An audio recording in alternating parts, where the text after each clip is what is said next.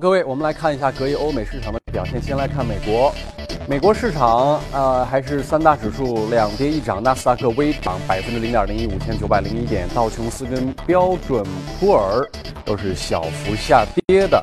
呃，美国方面呢，我们来连线到前方的记者葛威尔来介绍一下相关情况。葛威尔，你好。早上，主持人，隔夜有多位美联储地区主席发表讲话，引发市场关注。首先是明尼阿波利斯联储主席 Neil Kashkari 在接受 CNBC 专访的时候，对于自己为何在上周的公开市场委员会会议上对加息投出反对票。给出了原因，他解释呢，是因为他希望能够看到美国通胀水平进一步的提高。他也是上一次公开市场委员会会议上唯一对加息投出反对票的 FOMC 成员。此外呢，芝加哥联储主席 Charles Evans 则表示，在三月加息之后，美联储可能会等到六月才决定是否再度加息。他提到呢，在三月和六月之间将会再次举行两次议息会议，联储委员能够通过这两次会议来观察金融市场的发展、华盛顿的一举一动以及经济数据等的变化，来判断是否再度加息。而费城联储主席 Patrick Harker 则表示，伴随就业市场进一步改善，允许通胀超过美联储的目标以上是可以接受的。但是，考虑到通胀数据有可能出现滞后，美联储必须谨慎行事，避免落后于数据之后。而根据美联储上一次的公开市场委员会会议的点阵图显示，联储委员平均预期年内依然有两次加息的可能，因而市场也是密切的想要关注，并且知道将会是哪两次会议上最有可能加息。而目前呢，根据芝加哥商品交易所的美联储观察工具显示，市场对于六月份加息的概率预测维持在百分之五十四左右。主持人。好的，谢谢罗尔的介绍。欧洲市场我们看一看，呃，法国、德国都是小幅下跌，英国市场呢是小幅上涨，七千四百二十九点。欧洲，我们来连线薛娇介绍一下。薛娇，你好。好的，主持人。继上周一美联储加息以及荷兰大选推动欧洲主要股指上升至近十五个月新高后，周一欧股有所下滑。截至收盘，欧洲斯托克六百指数下跌百分之零点一七，报三七七点六九；泛欧机油三百指数则下跌百分之零点二三，报幺四八八点三六。周一，英国启动脱欧谈判的日期终于敲定。英国首相特里莎梅的新闻发言人周一上午表示，英国政府将于三月二十九日向欧盟提交正式的退欧通知，启动里斯本第五十条款，意味着退欧程序的正式启动。对此，欧盟回应称，针对英国启动退欧程序的对应准备已一切就绪。英国富时一百指数在消息公布后转跌为升。此外，上周日在德国汉诺威 CeBIT 技术贸易展上，德国总理默克尔与日本首相安倍晋三共同敦促欧盟与日本应尽快达成自由贸易协定。默克尔表示，欧盟需要自由开放的市场，公平贸易并不意味着设置壁垒。安倍晋三则称，希望与德国一起捍卫开放的贸易体系。双方的讲话也被市场解读为是在反驳美国总统特朗普关于“美国优先”以及逆全球化的贸易政策。主持人。好的，感谢薛娇。华尔街到陆家嘴，今天我们来聊一聊有关美股的话题。大家说，每到逢期，全球市场都有大事情发生，比如1987美国股灾，1997亚洲东南亚危机二零零七美国次贷危机，又过了十年二零一七呢，美国市场现在是不是正在酝酿着巨大的风险？有人说风险正在逼近，是不是这样？今天我们跟钜派的首席策略师许戈先生一起来共同交流一下。许先生好，你好，金辉，来，请。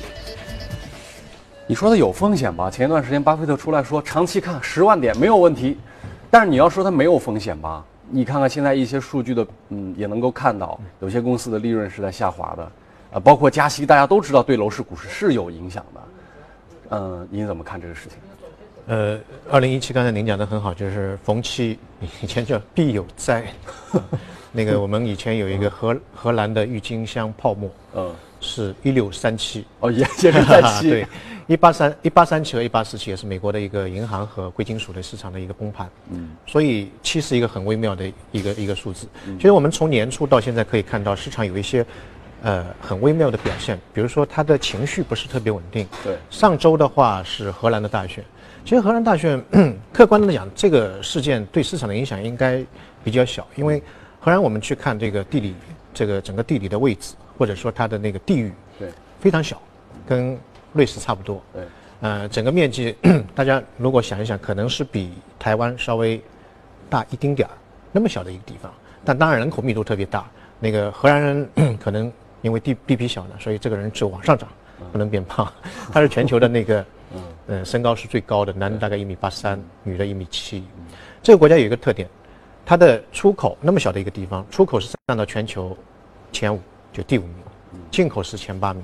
所以，所以这么小的一个国家，而且完全靠贸易这个国家，你去谈民粹主义，去谈贸易保护主义，这个是，嗯，蛮可笑的一个事情。所以这个，这个，这个结果是一个必然的，啊，所以，但是市场为什么结果是必然的？就是这个东西不会抬头是必然。特朗普就就荷兰特朗普去获胜，呃，这个不太可能。就是说，但是你看海海内外的很多媒体都在炒作这个事情，就是说。我觉得整个市场今年开盘到现在情绪都不是特别稳定。好，那我们回过头来讲那个上周五的呃美元的升息的一个一个事件。那么市场现在解读是鸽派啊，今年那个呃循序的渐进的一个加息，因为那个耶伦讲了一句话，说呃百分之二是目标，不是上限，我们可能会有一个浮动啊，可能容忍一定的。是什么？是 CPI。对 CPI 通胀水平了，呃，通胀水平百分之二，以以前是美联储的一个目标，到那个点就是一个红线，对，必须要升息。但除了这个，现在只是一个目标，不是一个上限。另外一个市场预期，它对于缩表，就美联储的那个缩表，会有个时间的安排，但没有，所以市场认为这个耶奶可能这这一次的话，呃，态度有点鸽派，所以大家可以看到这个升息之后，市场一片狂欢，包括美国。呃，美元指数下跌，那个股票市场上涨，黄金的上涨是反着来的啊，因为大家都都认为今年可能，呃，升息可能会慢点。所以当时我们在做节目的时候，我们也对这个事情做了一个总结。我们说小幅减税，小幅基建，带来经济的小幅通胀，所以小幅通胀用小幅加息来对冲，一切可能都是温和的，可能都是弱于预期的啊。这是当时一个。但是正因为可能市场这种。观点可能会带来一定的风险哦，风险来了。对，嗯，我举个例子，比如说一个班级成绩的都是非常好，大家进行一场非常重要的考试，对，规定两个小时，但是有一个学生一个半小时就交卷了，嗯，那么你说这个学生是对这个试卷是不是很有信心呢？嗯，就他觉得哎，我可以考得很好。其实这个是一个非常细节的问题。我们去看美联储在加息之前，它之前的一周是一个静默期，就不能讲任何的话的，包括耶伦，他的官员投票的官员都不能讲话的。哎，但以往的话，一般是到最后一天他讲一次话。但这一次，耶伦其实他提前了十天，也提前三天，啊，就一个礼拜之前提前三天，他就说我最后一次讲话了，我之后不讲话了。他放弃了最后三天的一个讲话的权利，说明，而且当时的一个讲话，他对于加息的态度非常的坚决，就是说未来如果说在这个一个礼拜当中，数据没有偏差的话，我觉得加息是适宜的，这是他的原话。所以我们可以看到，美联储特别是耶伦对。这一轮的加息，他的态度是，对，非常的坚决，就是他觉得啊，OK，我提前三天就可以告诉你们，如果说没有大的偏差，我就可以加息。然后我们再去反观最近的三次美联储的这个加息周期，一个是九四年，一个是九九年，另外一次是两千零四年，同比去对比当时的经济状况和现在经济状况，比如说，呃，那个失业率，失业九四年的时候是六点六，现在四点七，当时一年就十二个月当中加息是七次。所以现在我们看到市场的普遍观点是三次，嗯，对吧？所以现在其实上升的空间是很大的。对，就它如果说加到十，我个人认为可能会有四次，啊啊，如果是放到四次或者五次，我们我觉得一点都不是特别呃意外的一个事情。对，包括 CPI 这一次的 CPI 是二点七，二月份是二点七，但过去的三次加息周期当中有两次是低于二点七的，所以现在的 CPI 的状况。在历次的加息周期当中，它是还算是比较厉害的。所以未来，我个人认为，呃，美联储未必是一个非常鸽派的一个态度。当然，我们要看本周三，本周有很多美联储官员，那他开始要讲话了。那么这个时候，我们可以判断他是不是真的一个非常鸽派的，还是非鸽派的。因为今天我们坐在这边啊，跟许先生讨论这件事情。许先生的观点呢，是想要来论证一件事情，就是美国的市场是不是风险由尽。当然，后面。如果我们论证完了，我们也可以讨论，如果真的对于美国市场来说，它的风险在酝酿，是不是可能对于港股、对 A 股可能会是机会？这是后话。我们先来，来来讨论美国是不是风险临近。刚才许先生一直是在主要从加息的角度来谈这个问题。我们以前做过一些研究，有两次，九十年代有一次，呃，两千年后也有一次。当时的加息跟现在有一个很大的不同是，当时是在短期大幅加息，在很短的时间里面用一二三四连续快速上调。我印象中有好像有一次是从三直接蹦到百分之五，是一个利率的一个非常高的位置。它不仅高，而且它它速度快，所以就会一根针把泡沫捅破，它出现了一个一个市场大幅崩溃。但是这一次，包括前两天巴菲特到那个 CNBC 接接受专访，他也提到，他说从绝对利率水平来讲，现在的利率。在目前的估值水平来看，他说利率并不高，这是巴菲特的原话。跟以往对比，那如果从这个角度来看，好像你并不有足够的我们有说服力说，因为加息会让美国的上涨的进程受阻。嗯，您您怎么看？那呃，我觉得历历次过去三次当中，比如说九四年美国一轮加息是一年加了七次，对，九九年加了。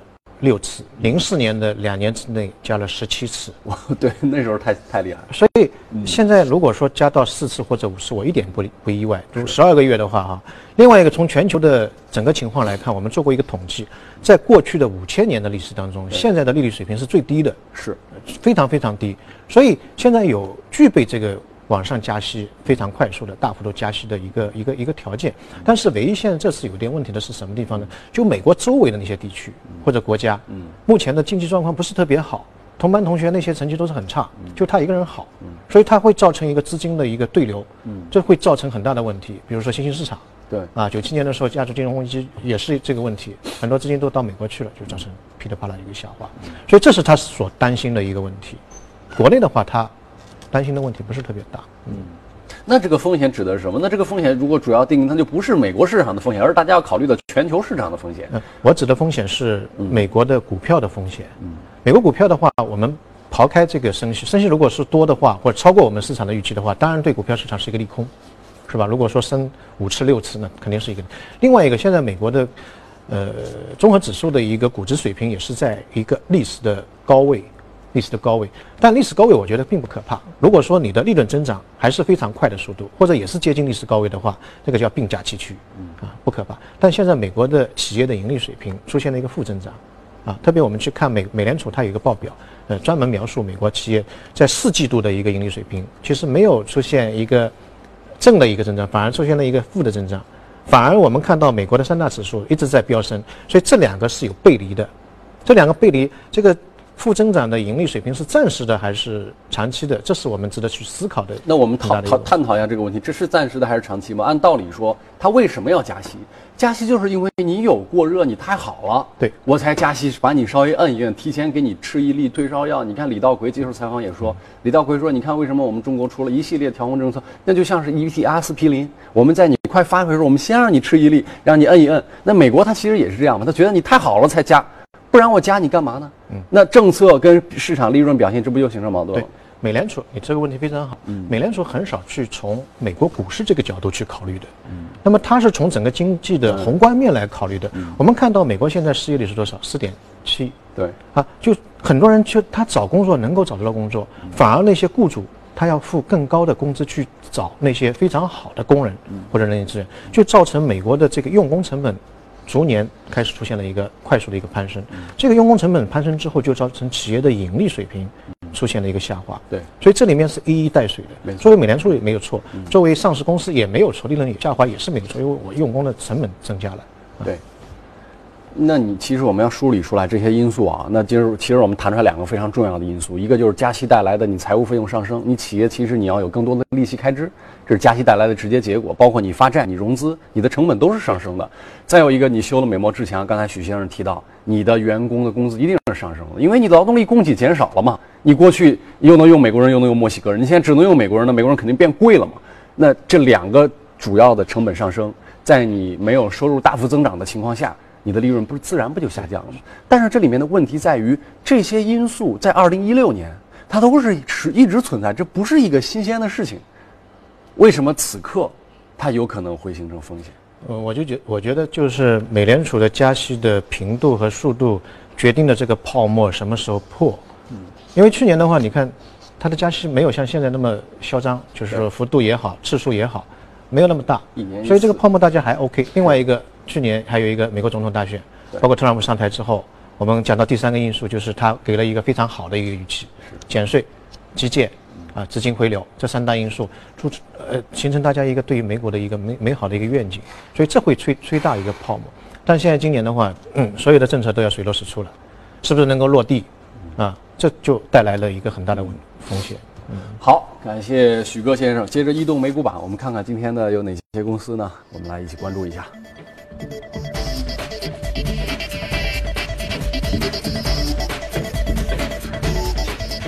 一看，哎，今天这个东西倒上来了，替代能源、半导体包装、容器、机械，有一些跟基建相关的。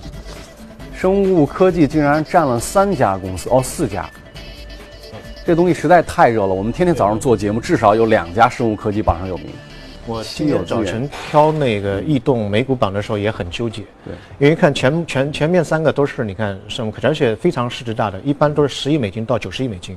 一家是那个血液制品，嗯，啊，就血液疾病的一个治疗商，另外一个是做那个输液的那个那个那个制造商，也无非是并购啊，然后那个新药的研发，就这些。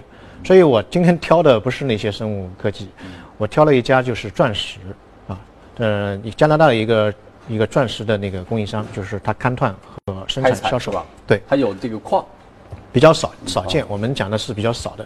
那么，呃，钻石这个行业呢，呃，它为什么会股价出现一个比较大的上扬呢？因为有一家公司要去收购它，按三月十五号的价格算的话，是溢价百分之五十四，结果他把别人拒绝了。嗯，所以市场认为这家公司的前景应该是非常好，居然百分之五十都不肯卖，嗯，这是多好的啊！那么我们通过这个公司呢，也讲一下，因为现在。居民的投资的手段相对来说比较少一点，你海外也不能去了啊，那么大大幅的资金外流不不太可能的。那么除了黄金、白银、啊金银首饰之外，其实钻石也是一个比较好的一个投资渠道。但是中国钻石的这个热潮没有起来。呃，在美国的话，一般居民拥有钻石的人口占到百分之七十，中国大概只有二十。中国对于钻石是一个仪式感，比如结婚的时候要买一个钻石，作为收藏。蛮少，原因在于这个渠道相对来说会比较少一点，评估费啊、鉴定费啊，相对来说会会少一点。但呃，过去的三十年的话，我们来看钻石的价格一直在处于一个上扬，平均每一年百分之十到二十。但最近三年有个下跌，啊，有一个下跌，可能跟全球的金融状况有关联。那么作为理财手段的话呢，呃，大家也可以多关注一下。当然，钻石的这个收藏也好，投资也好，有一个问题就是不要买太小的，一般认为在一克拉以上的才有。投资价值，我们就是钻石的话讲，一百分就是一克拉，五十分就是零点五克拉。我们想知道一个问题，就是钻石跟黄金相比，它的每年新增供应有没有数据上的对比？有谁可能更大？呃，钻石的开采量是在不断的下滑，未来我看一份资料，大概未来 四十年之后，全球就是没有钻石的那个矿藏矿矿可以去。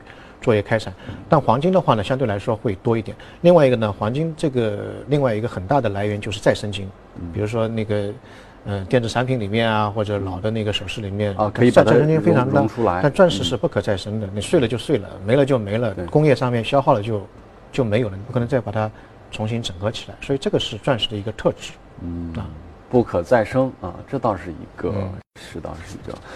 呃，今天我们来看一看啊，这个热股有一家公司，应该是一个可穿戴设备哈。我们来看看这个这个公司，一会儿的话呢，跟大家来共同一起交流一下。有一组大公司的公告和新闻，我们也来一起看一下。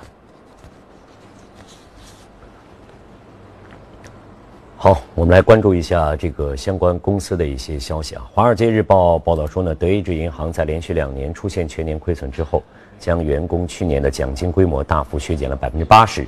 以不变的汇率计算，二零一六年的奖金规模降到了五点四六亿欧元，而在二零一五年是二十四亿欧元。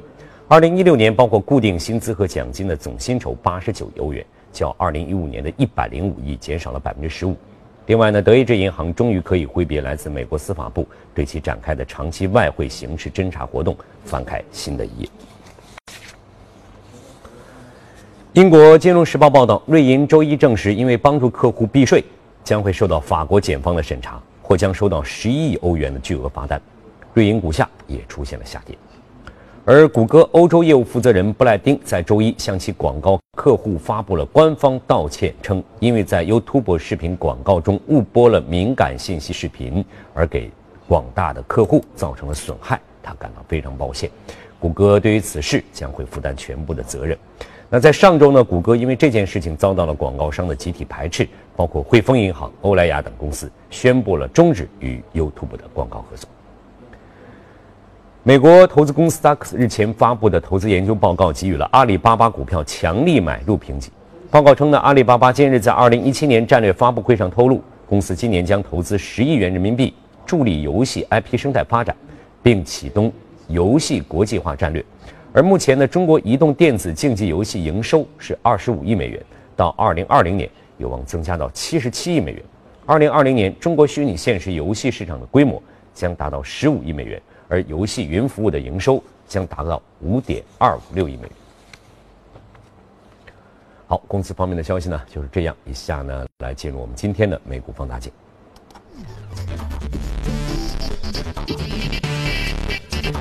回来，这个美股放大镜有家公司啊，这个以前做手环的叫 Fitbit，大家知道这是挺有名的一个可穿戴设备的公司啊。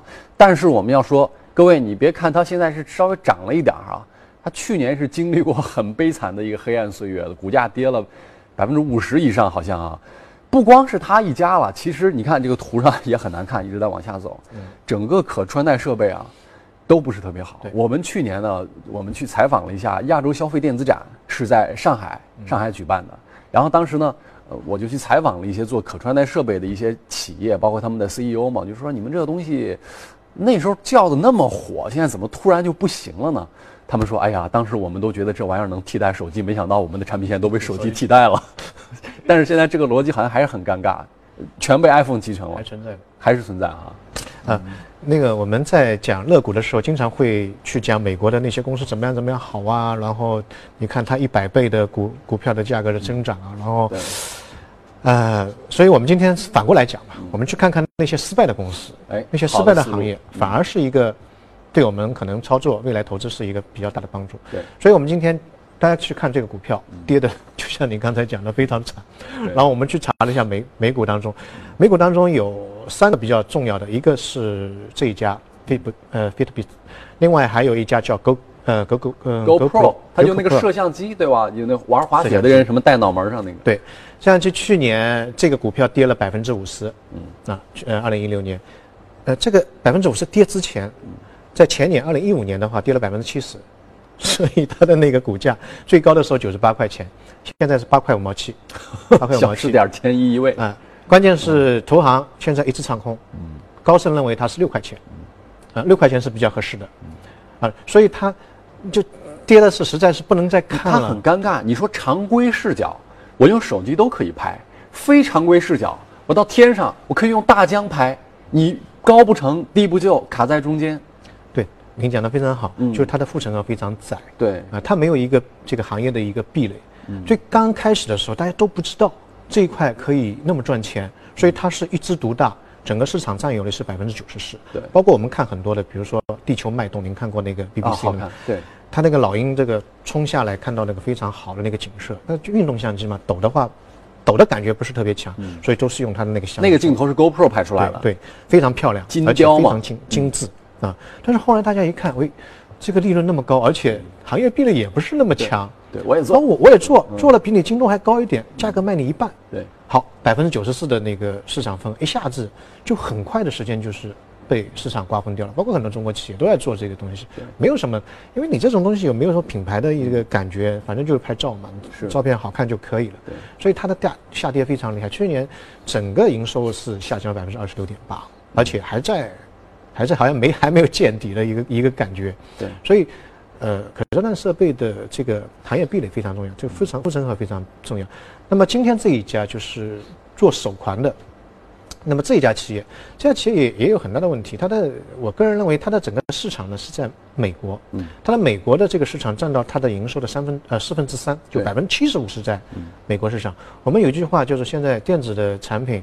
呃，得亚洲市场者得天下，得天下。亚洲人喜欢这些，对，就像江左梅郎一样，啊，这个，呃，但是呢，这家公司呢，它的整个市场反而是在美国，在美国的健身的一个市场，但美国市场呢现在又到了一个饱和期，所以他一下子发现，哎，这个营业额上不去了，利润上不去了，所以有人会问，那为什么不做亚洲市场呢？对，啊，他现在最怕的就是亚洲市场，因为亚洲市场的这个手环比它的价格便宜很多。对，我专门昨天去到淘宝上面把它的手环跟小米手环做了一个对比，两者的有小米。功能 差不多，真的是没有差多，百分之九十是差一一样的，但是它可能看上去高大上，有一个那个表链啊什么的都比较好。它的价格多少呢？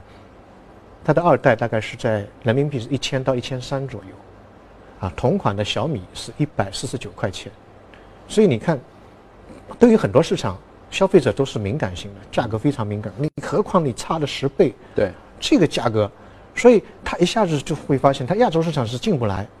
当然也有一些人会买，但是这个小小众市场。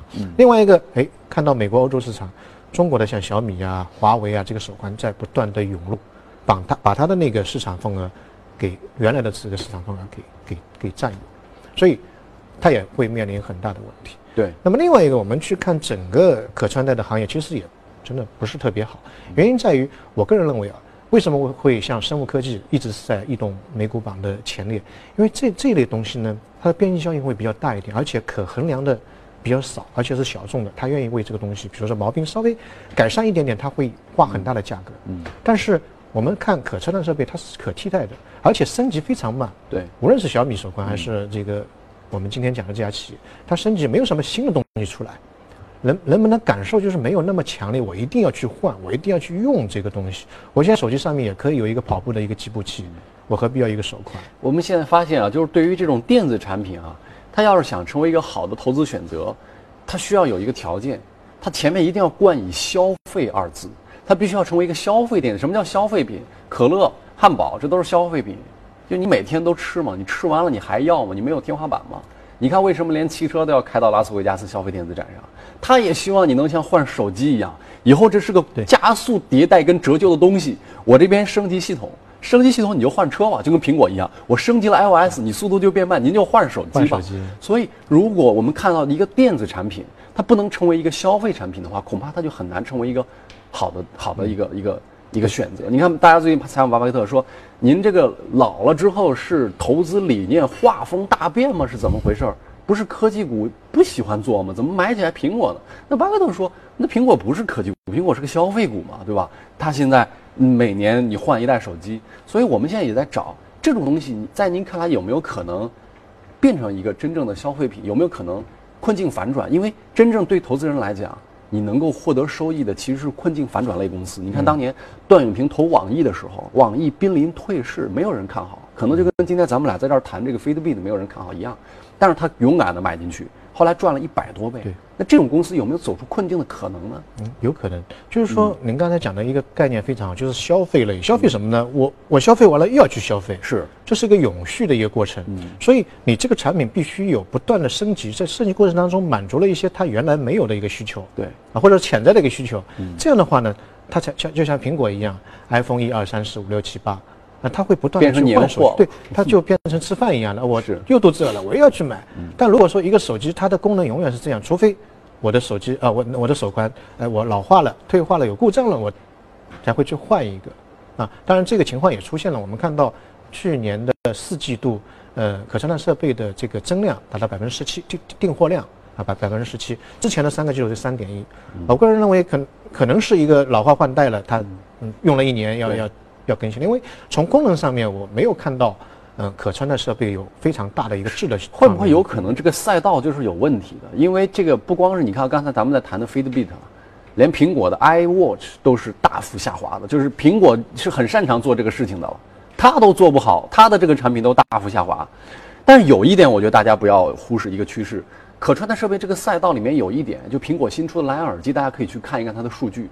在所有的可穿戴设备都在往下走的时候，苹果那个耳机，它的订单量是爆发式往上增长的。这个从是应用使用场景上面来讲，包括功能性上来讲，它可能会比那些手环要更刚性一点。对对对，就是说，它到底是满足了哪一些潜在的需求，而且让你觉得不可替代，是这个是很重要的。因为像消费品的东西，就是非常马上可以看到实效的，跟那个治癌症的那个药还真的有点不一样。包括我们之前看那个所谓的智能家居这这一块，我个人也觉得也有点，也有点问题。智能家居现在也也唱多了一年多了，但是没有看到什么是让你觉得这个必须要去做的那个消费升级的一个东西，也是有很大的问题在这个里面。因为这个东西马上用了之后，你会发现方便不方便，从概念到落实，马上看到这当中的一个实际的情况，所以马上会被证伪，这是比较讨厌的一个事情。而且现在你看，其实从文化的角度上来讲啊。大家都特别提倡断舍离的这种理念，说要清空，要放空，要简单。一个东西能解决的，你就不要买一二三四五六七，买一堆东西；一个设备能整合的，你就不要把功能拆分成一二三四五。大家现在都很忙，都很累，干嘛要额外增加大家的负担呢？也许这种整合、化繁为简的思路。也许会是一个做产品的思路，也是会是我们一个投资上面应该去关注的思路哈。感谢徐先生，我们也进一下广告，一会儿回来呢跟大家来继续交流一下，一会儿见。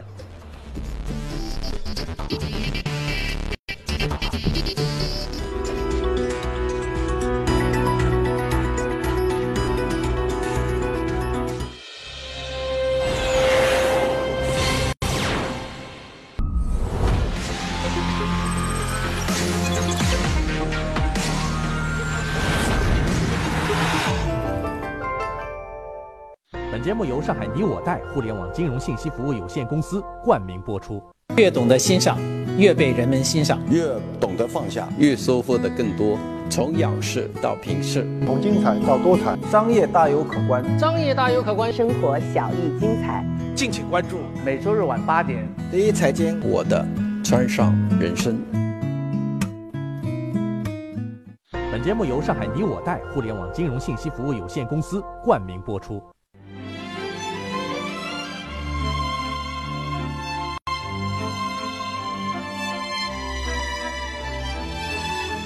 约三个世纪的经典，《老凤祥》。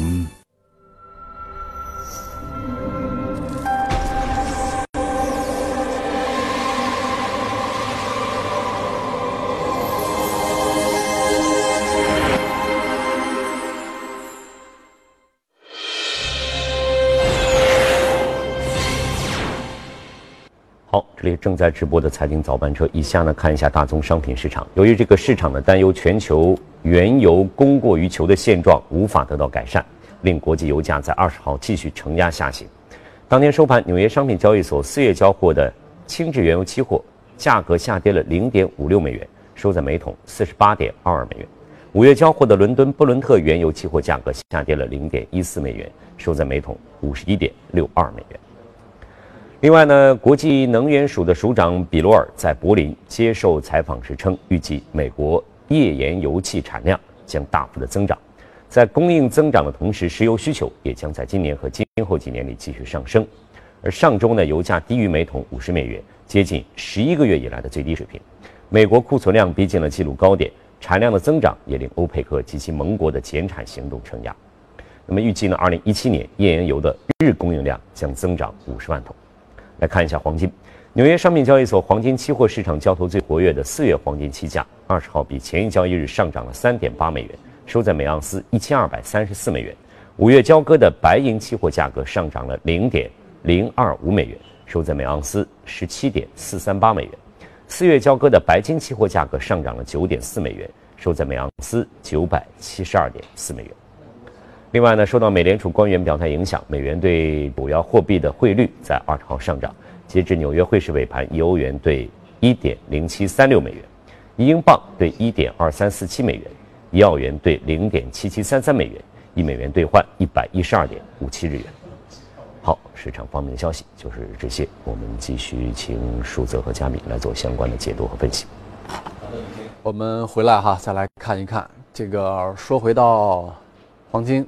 贵金属、原油、比特币啊，当然比特币删掉不说啊，这个央央行现在已经给它定性了，呃，呃，这这些商品类怎么怎么看？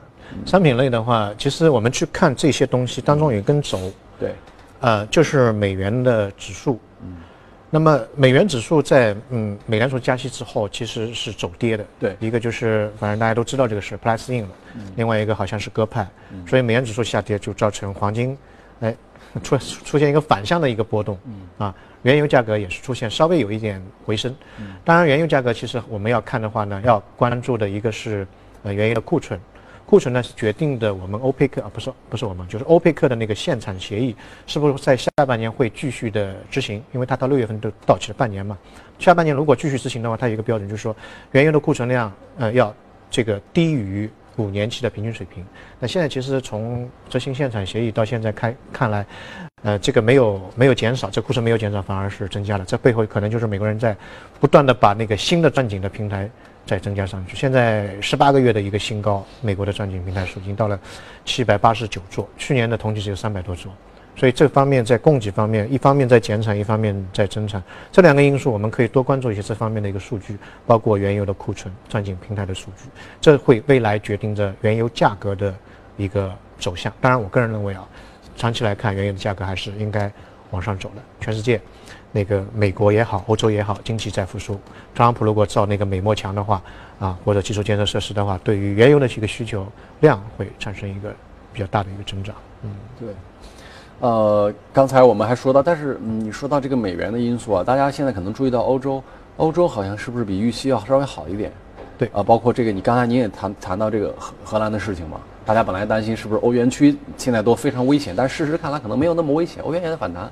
欧元如果好了，美元指数里面这一篮子，欧元占权重是最大的。嗯，那么可能，呃，美元即使加息，它的力度未必有我们想象的那么强。对，它对于资金的这个吸引力未必有那么大。嗯，呃，那我们就谈到 外汇市场。那么汇率的话，我个人认为，美元现在是跌，但到一定程度它会涨。未来整个今年的一个走势，美元指数应该是会走强的。原因很简单，我们去看现在全世界，美国在紧缩。或者在升息，呃，可能年底是缩表，那么其他的国家像欧洲现在还是在做 QE，日本的话这 QE 程度也没有减少，所以这两个是，呃，冰火两重天，那方面再再把钱慢慢收上来，另外一方面还在放水，所以这个两个货币政策的截然相反，会造成美元的，呃，在国际上面的吸引力会，呃，会往上走，所以，呃，美元的汇率对对于美元汇率来说是一个比较大的支持，所以未来一段时间当中，我个人认为。一个我们可以多看一下美元，我觉得应该是增持的，应该去多拿一点。另外一个就资源类的，我们叫做商品货币。商品货币一共是三类，一个是澳元，嗯，一个是家园，一个是纽币，都以自然资源或者石油啊、这个农产品啊，或者说黄金为重的这一些。那么因为今年大家可以看到，嗯，美国的基建在慢慢起来，欧洲基建的话，呃，不算好也不算差，维持过往的一个水平。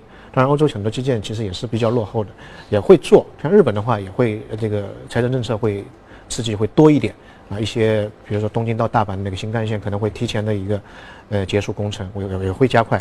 所以未来一段时间当中，大家可以看到对商品的需求还是会有一个一个增长的。所以对于这些商品货币，澳币、纽币和加币，可能是会一个比较大的一个利好。反而欧元的话，我个人认为可能会有一个比有一个利空吧。嗯嗯。